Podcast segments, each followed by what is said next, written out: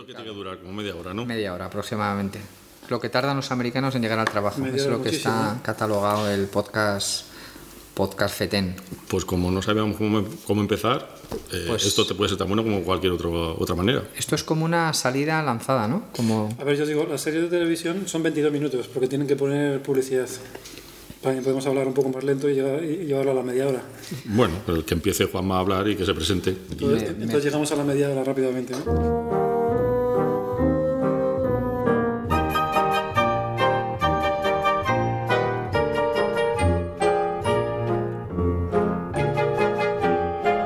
Del fútbol también se sale. Un podcast de a la contra. Me presento, soy Juan Matrueva. Esto es un podcast que empieza, es una cosa bonita.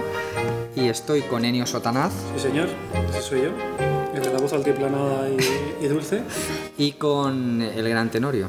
José Manuel. José puedes, Manuel. puedes llamarme José Manuel o Don Es que- Tenorio. pero es que me parece que tu marca ya es ¿Te, como... te- te llama alguien José Manuel? Mm, la verdad es que no.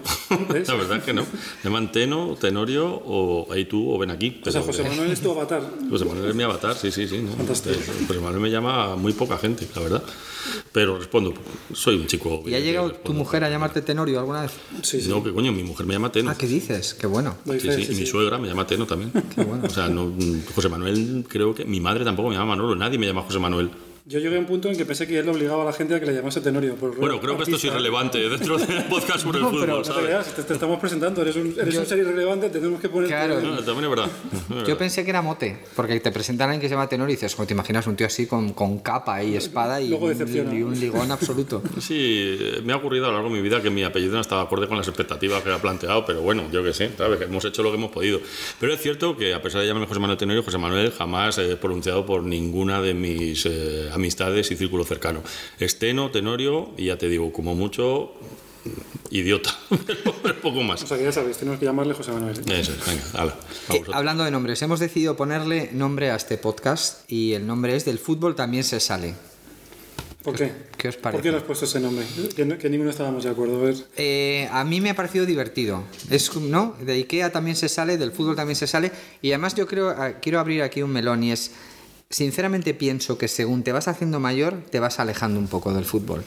¿Tú crees? O sea, ¿queremos salir del fútbol? Es que... eh, Yo lo, lo- lo vivo como si fuera una enfermedad grave. Yo quiero salir del fútbol, lo que pasa es que al final siempre termino haciendo reflexiones futboleras, pero a mí, me, a mí no me compensa que me guste el fútbol, me duele todo el cuerpo después de, los, de ver los partidos. Yo realmente necesito salir y buscar ayuda, por eso estoy aquí en este podcast. Creía que me hubiese ayudar, cabrones, pero veo que ¿Que te gusta el fútbol o te gusta el Atleti? Porque lo que me estás contando es... es- ah, me gusta más el Atlético que el fútbol casi. ¿eh? es que Yo creo que sí. Yo creo que va un poco por ahí los tiros.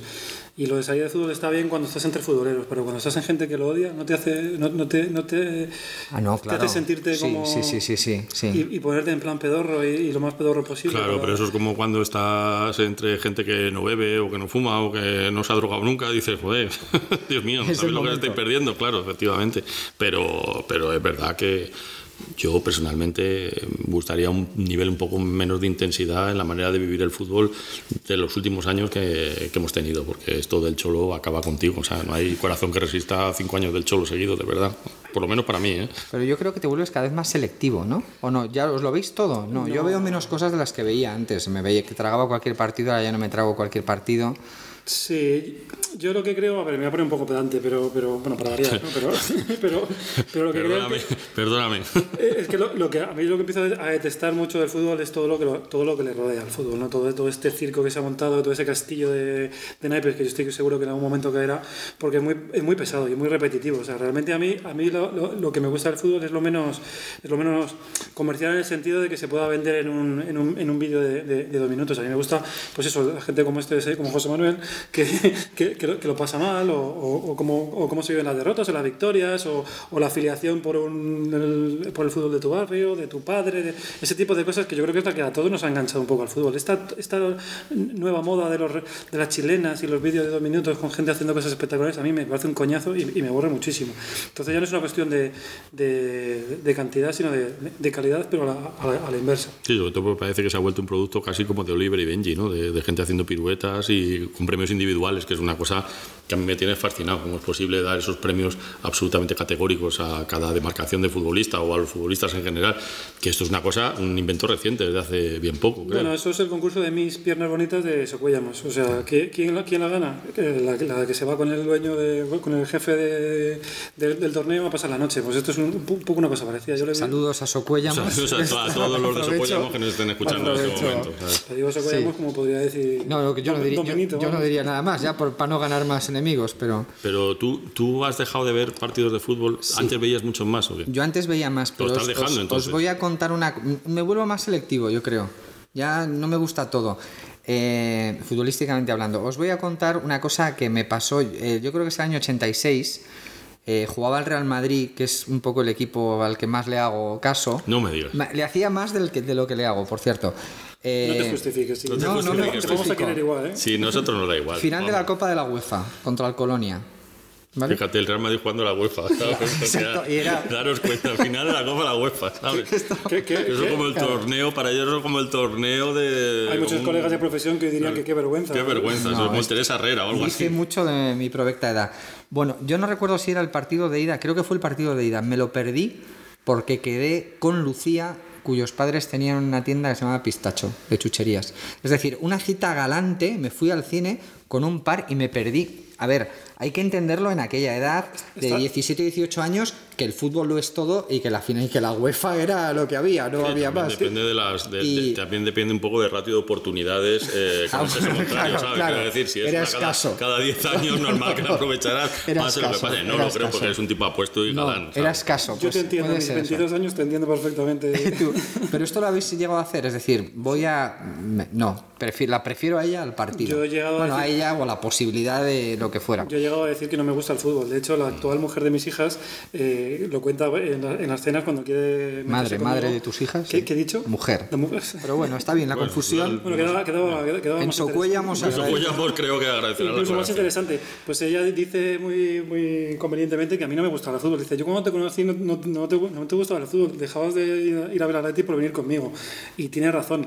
Tiene razón en la segunda parte. La, la primera es que sí que me gustaba, pero había que pasar por ese, por ese trance. A mí, de hecho, a... me empezó a gustar el fútbol porque era el momento en que mis padres desaparecían de casa los fines de semana. Entonces yo le estoy muy agradecido al Atlético de Madrid por dejarme varios domingos solo en casa a mis anchas. Para estudiar. Para estudiar, seguramente, ¿sabes? Lo que pasa es que. Eso me provocó dos cosas. Una, ser muy rápido en hacer varias cosas. Una de ellas no se puede contar y la otra es en recoger. Porque al final el fútbol son 90 minutos más lo que te cueste ir y volver. Aproximadamente dos horas y media. En dos horas y media te tiene que dar tiempo a hacer de todo. Entonces yo creo que también en parte mi afición al Atleti era por, por la gran cantidad de tiempo libre que me dejaba de disponer la casa de mis padres, claro. Pero yo sí que es cierto que he mentido varias veces diciendo que no, que no me gustaba el fútbol con el único propósito de intentar tener una relación física. ¿Funcionó? No. José Manuel, podríamos decir que Estoy más, estoy más, estoy más confortable estoy más confortable con lo de Teno, de verdad. O sea, José Manuel es que me suena a una persona que no, no llego a conocer bien, pero bueno. podríamos decir que el sexo nos gusta más que el fútbol. Afirmar categóricamente tal cosa. Mm, Yo ahora mismo no. ¿No? Yo ahora mismo estoy en una fase en un auténtico milagro que seas hetero- heterosexual, iba a decir, ¿no? que tengas algún tipo de sexualidad, ¿sabes? En Yo un ahora momento. Enio Sotana es, es una persona totalmente asexual. Necesito ampliar el espectro de experiencias, pero yo ahora mismo estoy, estoy ahí. ahí O sea, ¿no? tú entre, entre mm, ver jugar la final de la Copa Europa Atleti y tener una relación con, por ejemplo, vamos a imaginar, una diosa, pues es Scarlett Johansson, ¿qué preferirías? O, por ejemplo, yo que sé, Bruce Willis en sus mejores tiempos, por si acaso... En Socuellamos eso se puede puede haber de todo. sí. Haber de todo. ¿Tú qué preferirías? Pues, ¿qué era, la, qué era la- lo que- en ¿Scarlett Johansson, Bruce Willis o la final de la Copa Europa? Si me aseguras que la ganamos, la final de la Copa de Europa. Pero si no, duda. Scarlett. si no, Scarlett, sí. Claro, que es un ventajista, macho. Claro, yo pensar que puedes tener Scarlett y la final de la Copa de Europa ya la doy casi por ganada, claro, Claro. lo que tienes es de otro equipo, pero yo no A mí me dudaría. pasa al revés. Yo sé que Scarlett, en, en el momento en el que me ponga, la tengo. Lo de la, lo de la final es más complicado. Mira, y ahora que habéis introducido, nunca mejor dicho, lo de introducido, se nos va de las manos esto, permanezca la conversación por encima de la cintura siempre.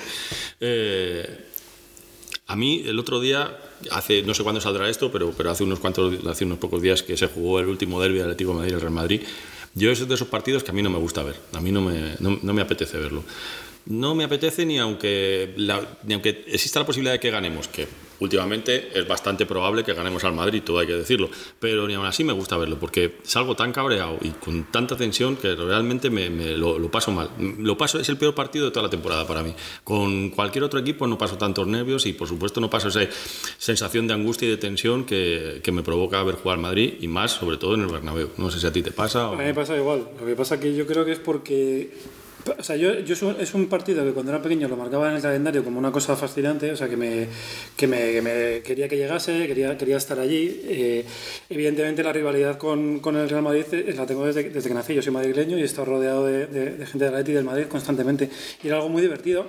A veces era agradable, a veces no tanto, pero en general era, era algo atractivo. Hoy no, hoy se ha convertido en una cosa que para mí no tiene nada que ver con el fútbol y por eso lo detesto. O sea, es, que es, eh, es como estar durante unos días hablando un lenguaje que no es el mío, eh, jugando una competición que no es la mía y, hablando de, una cosa que no tiene nada que ver con el, fútbol y que por lo tanto no me interesa lo, más mínimo. La, eh, putada es que esté el Atleti involucrado en eso y a mí me involucra también, pero yo si pudiese eh, dormirme o, o, que me anestesiasen durante tres días antes y tres días después, lo, lo pediría. Bueno, yo tanto, tanto no, pero vamos, con no verlo me... O estar tres días con Scarlett Johansson, que también, sí, es que es una... prácticamente lo mismo que estar anestesiado. Bueno, sí, y o sea que os puede el miedo a, a perder no, es, no, es no, más poderoso que la posibilidad de ganar. En mi caso no es perder, ¿eh? o sea, a, mí, a ver, me, si pierdo me, me, quiero morir, pero no, no, es por, no, es, no es por perder, o no es solo por perder, es todo lo que, todo lo que le rodea, es que lo paso mal, no, no soy capaz de disfrutarlo ni ganando. Y en mi caso, por ejemplo, porque yo no tengo ninguna necesidad de perder amigos por culpa del fútbol, o sea, yo solamente puedo ver ese partido con gente del Atleti, porque me vuelvo un ser despreciable, miserable y totalmente um, irracional. Entonces, cualquiera que me ve en ese estado dice, este tío es un chalao, ¿sabes? Porque es verdad que es algo que no puedo, no puedo controlar. Entonces, ir a casa de alguien que no sea del Atleti a ver ese partido, para mí es un sufrimiento, porque lo paso mal y encima tengo que hacer un acto de contención excesivo, ¿sabes? Vente aquí a la contra del partido. No, jamás, porque no me dejaríis entrar otra vez, ¿sabes? Porque acabaríais todos los madridistas. A ti te pasa igual, porque tengo curiosidad por ver. Porque, no, no, porque, no, porque no. Esta, esta figura es la mía también y, y es la de muchos, ya, muchos no. amigos de la Atleti. Yo no sé si... El... No, a mí no me pasa. También tenéis que pensar, yo estoy muy condicionado por la, por la profesión. Es decir, el, el, hecho de ser periodista deportivo y escribir del Madrid y haber seguido al Madrid durante mucho tiempo te condiciona mucho la perspectiva. A mí me condicionó hasta el punto de que yo tuve una época que, que me hice del Deportivo de La Coruña, eh, que era cuando el deporte estaba bien. ¿Por qué? Porque yo iba a los entrenamientos del Real Madrid, era, estaba en la agencia EFE en aquel entonces, es el Madrid de Michel, Butragueño, eh, Fernando Hierro, etcétera. Y, y, de repente, es aquello de que no te acerques mucho al ídolo, ¿no? Uh -huh. Y de repente noté que esos tipos me trataban mal. Yeah. Con la única excepción de Butragueño, debo decir, que era encantador hasta con el último mono ¿Qué, qué, y yo qué era... que era encantador? No, no, no, bueno, eh, quiero decir, me trataba con respeto. Yo en aquel entonces te apuntabas en una lista para, para que te atendieran los jugadores, no te atendía ninguno, menos Butragueño, que era el, el, más importante. A mí aquello ya me parecía, aunque solo lo hiciera por educación, pero era, era un gesto de gran educación. Claro, en cuanto a aquella gente te trata mal, ¿Cómo, ¿Cómo, vas a seguir siendo de ese equipo cuando esos tipos te tratan mal? ¿no? Necesitas un poco de aire. ¿Te, te hace perder, o sea, Sí. romper la cuarta pared esa te hace, Sí, a mí hace sí. Solamente, solamente digo una cosa. A mí o sea, sí. Un cultura en rojiblanco más y estás en el bote, amigo. No, esta yo, declaración. yo, yo estoy... ¿Sabes que a mí me pasaba, me pasaba una cosa pues, similar con la, con la música? Yo, entre otras muchas cosas, también, también soy músico y, y grabábamos Y, y discos. ex- excelente. y excelente dábamos, y dábamos conciertos por ahí. Entonces eso te daba la oportunidad de conocer a, de conocer a grupos y de conocer a, a personajes de, de- de la escena. Y me pasaba una, una cosa un poco parecida. Era gente que admiraba muchísimo, luego los conocía en el, en el camerino y me parecían unos gilipollas y me dejaban de gustar los, los discos que había tenido en casa y que me parecían una maravilla y que los adoraba. Y me pues de repente me- el tío era idiota y, y ya no... Y, es curioso porque de- debería de, de- saber disociar las, las dos cosas, ¿no? No tiene nada que ver. Una, pues no. No, no sé, yo creo que no se puede disociar eso, ¿no? ¿Por qué? Eh, No, Porque... yo, yo creo que es una debilidad mía, en este caso, humana, ¿no? Porque no sé por qué tengo que, que- que, ¿sabe? por osmosis traspasar la, la estupidez del, del creador con, con la creación. Y, luego pasa una cosa, cuando tú escribes de un equipo, eh, en este caso del Madrid, al final eh, tu equipo acaba siendo tú. Es decir, yo lo que quiero cuando el Madrid juega sobre todas las cosas, esto va a sonar muy mal y muy egoísta, es que me quede una buena crónica, cosa que no suele ocurrir.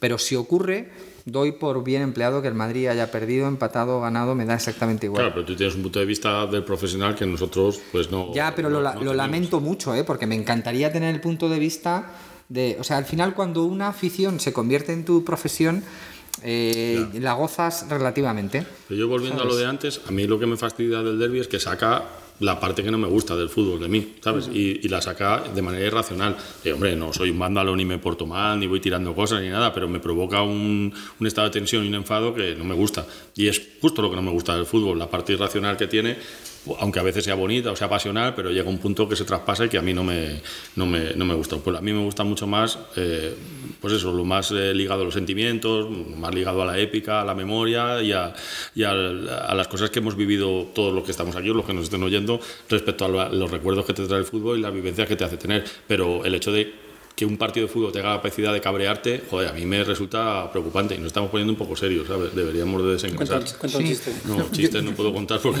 los cuento fatal. Yo iba a decir una cosa, lo, lo que estaba hablando antes Senio de todo el aparato que rodea el, el fútbol, que es lo que le da pereza, es, es un poco lo- el fenómeno del cine y los trailers. ¿Verdad? El fútbol se está convirtiendo en un tráiler del fútbol. Igual bonito, que el cine, eso. pues me- se me acaba de ocurrir, Pues lo juro. ¿eh? bien, Fantástico, ¿eh? ¿eh? Es Sí. fantástico. Joder, no me si es que O sea, al final los programas deportivos son trailers. no, no estamos al nivel, No ¿eh? estamos al nivel, no, no. muy bien, muy bien. Está muy bien Yo- esa comparación. Sí, Sí, yo sí. espero que podamos hacer un directo en Socuellamos en algún local pronto. ya no, pero...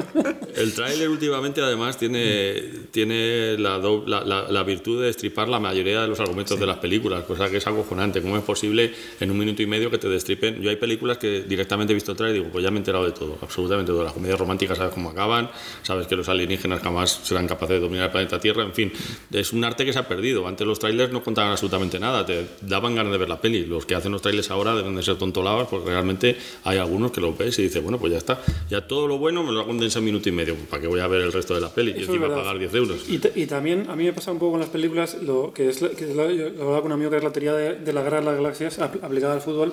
Y, y me explico, ¿no? Antes de que me miréis con Cuidadito, con- con de- cuidadito que estás entrando en un sé, tema lo- muy lo sé, lo sé. espinoso. A ver, yo, yo creo que todo esto, o sea, mi teoría es que todo, todo este circo mediático que hay alrededor del fútbol, que es una cosa relativamente reciente, para mí empieza cuando, cuando, cuando, cuando entra mucho dinero de las, de las televisiones y de los medios de comunicación al, al fútbol, que lo, lo, lo hace crecer de forma exagerada, y yo creo que, que todavía está- estamos en la fase en la que no se sabe cómo controlar ese, ese, ese monstruo. ¿no? Entonces, en el, en el cine yo hago el paralelismo con, con el tema del ordenador y los efectos especiales di- digitales, que entraron también como, como un cerdo en una cacharrería. Y, O elefante, a lo o- mejor. o- he dicho, he dicho- Cerdo. Sí, bueno, es que tengo... Pero bueno, un cerdo de la cacharrería. Yo también es una imagen bastante domino, domino 15 idiomas y lo, lo voy mezclando. No, entonces, el, el tema es que cuando entró, cuando entra el tema digital, se ve muy bien en, las- en la primera trilogía de la Guerra de las Galaxias, que yo creo que estaremos los tres de acuerdo en que, que es una mierda, vamos, o sea, comparada con la, con la trilogía ori- original. Ah, bueno, quieres decir el episodio 1, 2 y 3. Uh, el primero, 1, 2 y 3, sí. Y es que, eh, claro, eh, yo creo que se cebaron en el, en el tema de la, de la producción digital y en- probablemente en ese momento era lo- fue lo más y fue lo más espectacular y estaban a la vanguardia.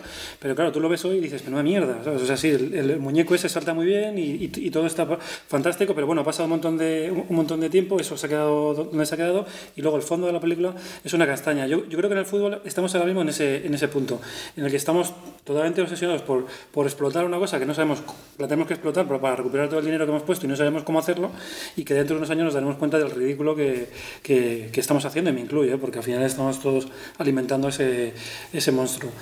Yo creo que es así, o sea, que se, se está, perdiendo la, se está perdiendo la esencia, ¿no? o sea, que al final la película es un guion, unos señores que, que actúan y tiene que ser una, una historia que mole y que emocione. Y eso lo estamos dejando al, al margen y nos estamos quedando con el, con el envoltorio. No sé, yo lo veo así. Te ha cogido un poco por los pelos. Sí, ¿para qué nos vamos a engañar? no? Porque lo del CGI, este, eh, eh, yo no creo que sea el problema. ¿Qué es el CGI? El CGI son los. eh, tenemos aquí a un, a un señor que está haciendo de técnico que mira con cara diciendo, ay, pobres, pobres diablos, ¿en qué están hablando? Sí, el CGI son las, las, eh, las figuras animadas por ordenador, que no tienen muñecos, no tienen señor y muñeco, simplemente están hechas con el ordenador. El problema de la- las galaxias del 1, 2 y 3 no es que haya bichos hechos con eso, claro, es que, están- es uno de los problemas. es que es, es que, es, que es una mierda el guion y, y los personajes y es todo para, para mentes mm, que rayan la oligofrenia prácticamente, ¿sabes? O sea, que Compa- no- compatible con lo que he dicho. Sí, sí, sí, pero no por los efectos digitales en sí, ¿sabes? Sino por No, su he dicho que, mal uso. que pusieron, que pusieron el, el esfuerzo en, en- en una cosa que no lo merecía. Sí, bueno, eso sí. Bueno, pues entonces sí. Entonces te compro pues, la. me quedo el mucho más símil- tranqui- me el quedo símil mucho más el fútbol, tranquilo, sí. claro. Como era aquello de no metas nunca en una película un niño o un perro, ¿no? Y en el fondo hay Ni a perros- Lawton. Charles Lawton. Eso decía. Charles Lawton, yo soy muy de Charles Lawton. Eso, eso decía Hitchcock, que no metas nunca en la película ni a un niño ni a un perro ni a Charles Lawton. Ah. Y Charles Lawton debía pensar lo mismo de Robert Mitchum, porque tuvo, cuando lo intentó convencer para, para hacer La Noche del Cazador, se fue a casa de Robert Mitchum, grandísima película que si no habéis visto deberíais de ver, se fue a casa, y a todo esto que viene, a que Robert Mitchum es del Atleti, eh, según una teoría espacial que hay por ahí. El caso es que Charles Lawton se fue a casa de Robert Mitchum a intentar convencerle de que, de que hiciera La Noche del Cazador, una película que dirigió Charles Lawton y que fue la única que dirigió y fue un auténtico fracaso, aunque es una obra maestra. Total, que Robert Mitchum les abre la puerta. ¿Y cómo les abre la puerta? Pues borracho, porque Robert Mitchum lo que estaba era borracho constantemente. Entonces hizo pasar a Charles Lawton y a su pareja, que era homosexual, se sentaron ahí a comer y dice, vale, cojonudo, si queréis que haga la película... Mira lo que tengo aquí entre las piernas y sacó el pene, lo puso encima de la mesa ante el gran estupor de Charles Lawton y su pareja, pene, ¿eh? se ha dicho pene, y entonces Curiosamente, eso fue lo que le convenció a Charles Lawton para que Robert Mitchum hiciera la película, ¿sabes? Así que, eh, bueno, pues es una anécdota ahí que acabo de dejar para que se vea que soy un tipo con conocimientos no solamente de fútbol, sino, sino Y lo, de- y lo de Michun y el Atleti lo puedes desarrollar un poco más, como lo de hombre, Disney y Almería. o- Sí, eso es una cosa que. Bueno, cu- cuéntalo tú si. No, si no, de nosotros hay, hay un filósofo que rige los destinos de mi vida, se llama José Luis Garcés, que es un gran amigo que ahora se ha exiliado ahí al Delta del Ebro a vivir y que él tiene una frase que dice, ¿qué coño tiene que ver el fútbol con ser del Atleti? Porque ser del Atleti para él o para algunos que, que adoptamos esta especie de filosofía Jedi no tiene nada que ver con el fútbol, sino con una manera de interpretar las cosas. Entonces, inmediatamente te sale ante, la, ante, ante una pareja, por ejemplo, de gente conocida, pues te sale inmediatamente eh, alguien que es del Atleti, por ejemplo. Entre John Wayne y Robert Mitchum, ¿quién es del Atleti? Pues Robert Mitchum, claramente. Es que no hay ni que explicarlo, ¿sabes? O sea, esto es así. Ava Gardner y Marilyn Monroe, pues ¿quién sale? Pues Ava Gardner. ¿Por qué? Porque no hay que explicarlo, es así, ¿sabes? O sea, es una cosa que es como una especie de latido que se te da entre lo afinado y lo desafinado.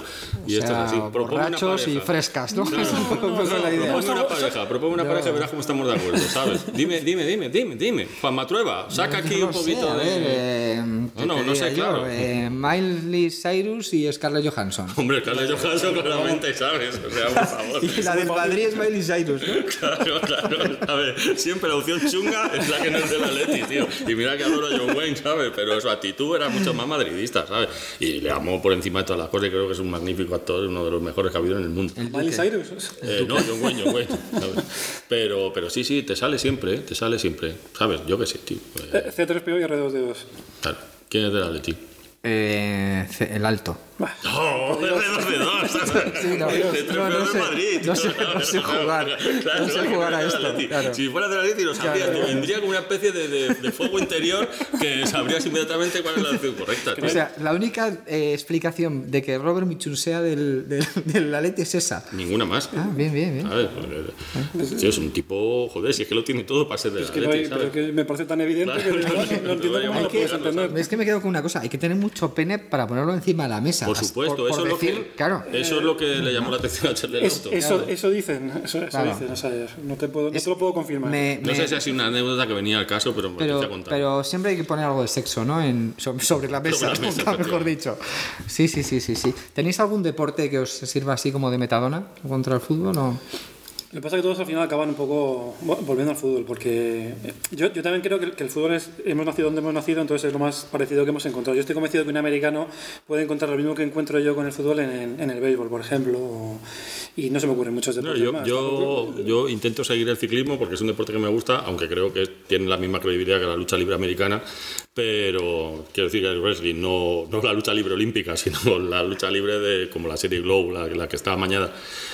Pero aún así me sigue gustando, aunque solamente sea por ver los parajes por los que transcurren los, los ciclistas, pero me sigue apasionando el ciclismo a pesar de, desgraciadamente, esto es una opinión totalmente de cuñado, que creo que es mentira. No, no, es- el ciclismo es el único deporte en el que los, eh, los ganadores de las grandes eh, pruebas tienen una explosión exponencial de quedar los 120 a de repente al año siguiente quedar los terceros. Es una progresión increíble que no se ve en ningún otro deporte y a mí eso me hace, me hace sospechar. Pero ya te digo, es fundado en mi desconocimiento, pero sí que me, apasiona me apasiona ver ese momento en el que de repente a alguien le da una especie de, de fiebre y a arranca de marra y se va por arriba, aunque a lo mejor al kilómetro y medio después acabe de derrumbar una cuneta. Pero ese, ese grado de locura a mí me parece acojonante y se está perdiendo. Y eso pasa poco, Por el pinganillo. O sea, yo, a mí, a mí me, encantaba el, el, ciclismo. Yo veraneo en un pueblo de Ávila desde, desde pequeño y ahí hay muchísima afición. Yo he visto, yo he visto a Ángel Arroyo coge, que, que, tenía una casa muy cerca, y coger la bicicleta, bajar a por la bombona de butano, echársela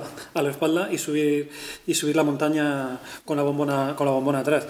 Yo, yo recuerdo ser pequeñito, estar en la piscina y parar toda la piscina para ponernos delante de la televisión a ver, a ver el Tour de Francia. Y cuando, cuando Ángel Arroyo ganó, ganó alguna, alguna vez allí una, la montaña, te quiero decir, o sea, cuando ganaba una etapa no te quiero ni contar. O sea, tengo mucha afición.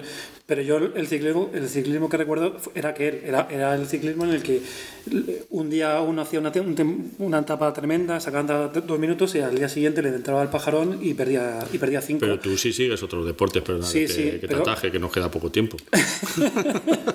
bueno, sí, sí, a mí me gusta mucho el rugby. La por NFL ejemplo. también. La NFL no soy tan experto como, Pero como otra gente, sí. pero sí que me, el rugby sí me, me, me gusta mucho. ¿Y de quién somos en el rugby? Bueno, el rugby es un, es un, eh, es un deporte que ha, sido sobre todo de selecciones. O sea, los, los, los clubes de rugby ah, jugaban a lo mejor dos o tres partidos al año, porque, porque y, y además no había competiciones. Las competiciones de, de, equipos en Inglaterra son muy recientes. Entonces yo sido de Harley Quinn, pero porque me gusta el color y porque me gusta el, me gustan los Harley Quinn, eh, un poco, eh, eh, o sea, eligieron ese, eligieron ese nombre porque lo miraron en el diccionario y, le, y les moló, que me parece una historia cojonuda. Y luego para darle un significado dijeron, bueno, porque lo hacemos para, para que sea integrador, ¿no? Y porque como hay un color, eh, eh, eh, o sea, hay muchos colores en la camiseta, eso significa que, que, que integramos, luego mentira, pero luego se separaron y, y salieron los Wasps. Pero bueno, eh, son, yo sobre todo soy de Escocia, de la selección escocesa. De Escocia. En, en, en rugby. Es un, es un deporte más de, más de selecciones que de, que de equipos. ¿A ti te gusta el rugby? Es que no puedo dejar pasarlo el ciclismo, Ah, ¿eh? perdona. No, no voy a dejar. Me ha cortado. Es que tengo, no, no, no, eh, desaprobación. no, no, he atendido muy Se está quedando la tarde buena, ¿eh? educadamente, muy educadamente. Bueno, yo, a ver, por terminar, y, y perdón del ciclismo, yo para mí se acaba en ese momento en el que, en el que, los, en el que los ciclistas no fallan nunca. En el, en el que yo, yo, yo me quedé cuando los ciclistas eran especialistas. Estaba el especialista en la montaña, estaba el especialista en contrarreloj, estaba el especialista en llano, el, el- el especialista de clásica. Cuando aparece el superciclista que, es, que lo sabe hacer todo de repente, o sea, un, un tío que de 1,90 con 100 kilos y que gana la montaña eh, sin, sin levantarse del sillín, a mí empiezo, empiezo a sospechar del tema y, y me bajo de la... ¿Eh? ¿Qué piensas de eso? No tiene razón mi colega, ¿eh? somos ver, dos contra uno. el ciclismo, caballeros, es cine negro. Lo que no se puede es disociar la mugre de la heroicidad que tiene el ciclismo. El ciclismo es un deporte que cuando acaba una vuelta de tres semanas, los ciclistas parece que han salido de un campo de concentración. Y es así. O sea, los ves y dan una penica enorme.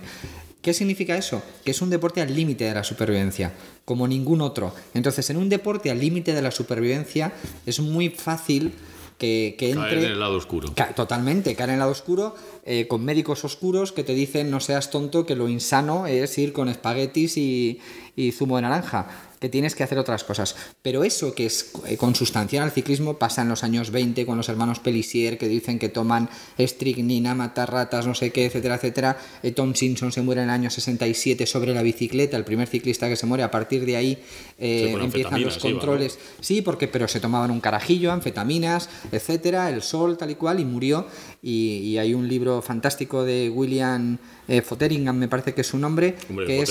Put Me Back on My Bike, que es lo que decía él, porque cae dos veces, es un poco como Jesucristo subiendo al, monte y cae, y, bueno, y ya la última le tienen que arrancar los dedos del manillar. Te quiero decir que es absolutamente eh, forma parte del ciclismo el lado oscuro pero y, yo creo que por eso nos gusta Eh, otro ciclismo no, no, no tendría no tendría tanto interés Bien, bien, yo estoy de acuerdo y a mí me atrae eso y me parece fantástico. Pero el problema es que en los últimos años, como dice Tony, o sea, se ha creado una especie de, de- de figura ciclista que es una especie de, de Superman que lo gana todo y que no tiene rival. O sea, si se drogan, que se droguen todos en la misma proporción, pero siempre hay uno que es que es invencible, ¿sabes? Y eso antes no ocurría. Antes, ya, por lo menos alguna etapa tenía un bajón, le daba una paja, lo que sea.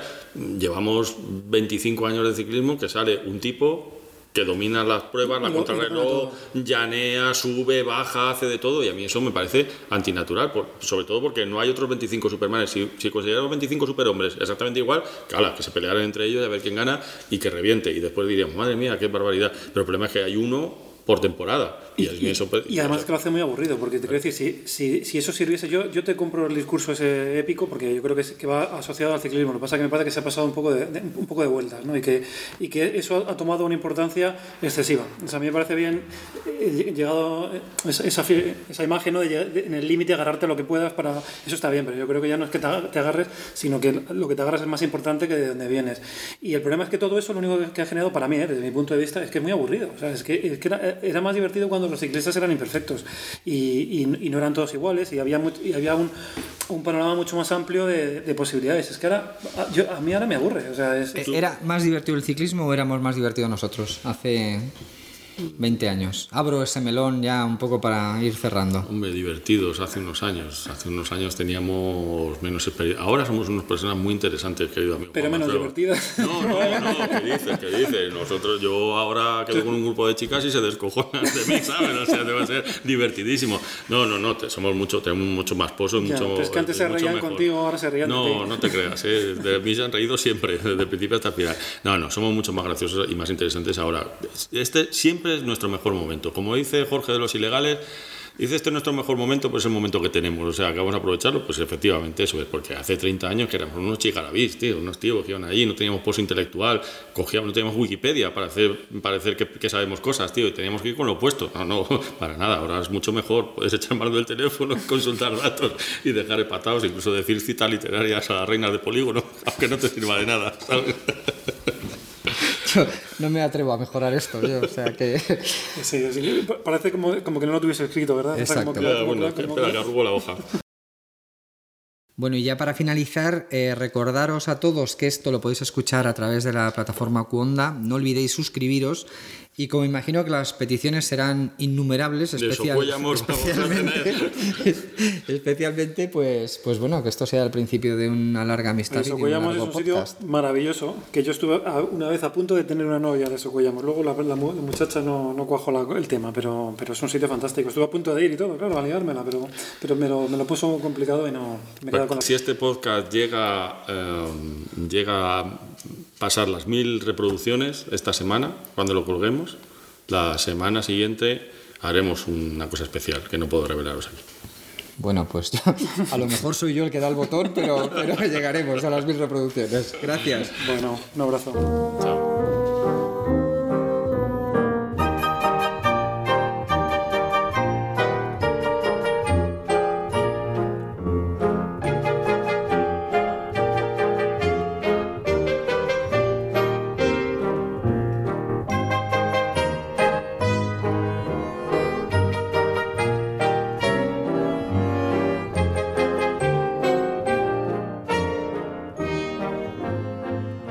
Puedes escuchar más episodios del fútbol también se sale en alacontra.es y en cuonda.com.